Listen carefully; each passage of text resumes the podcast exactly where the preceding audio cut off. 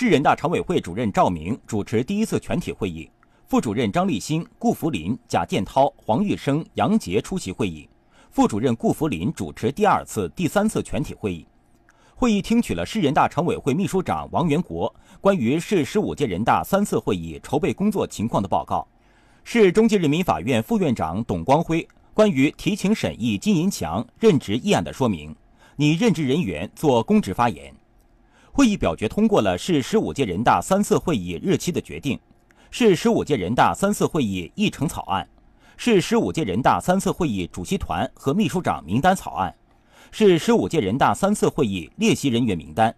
决定任命金银强为市中级人民法院副院长、审判委员会委员、审判员。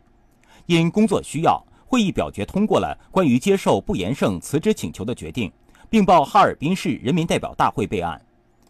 会议听取了市人大常委会副主任张立新关于提请决定金银强为哈尔滨市中级人民法院代理院长议案的说明。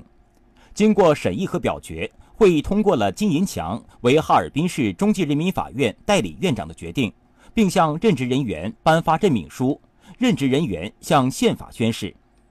市政府副市长赵格、市人民检察院检察长王国新、市人大专门委员会部分组成人员、市人大常委会办事机构、工作机构以及有关部分负责人列席会议，